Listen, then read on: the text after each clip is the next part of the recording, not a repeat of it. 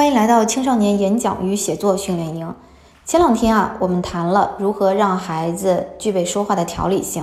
今天呢，我们来继续这个话题，聊聊如何在故事当中帮助孩子建立条理性。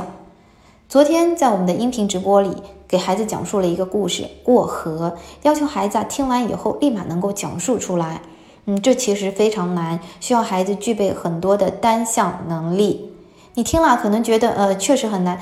这要求记忆力很好嘛？嗯，记忆力虽然重要，但在这背后支撑它的却是清晰的结构把握能力。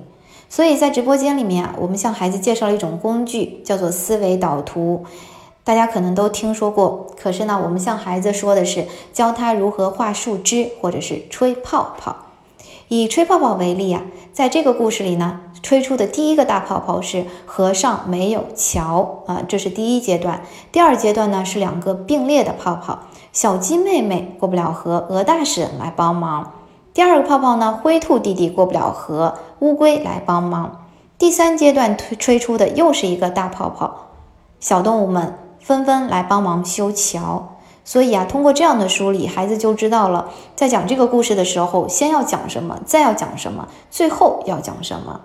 你看，就是通过从一个小故事开始，由简到难的练习，帮助孩子呢养成说话之前做到心中有数的习惯，这就是最基本的条理性。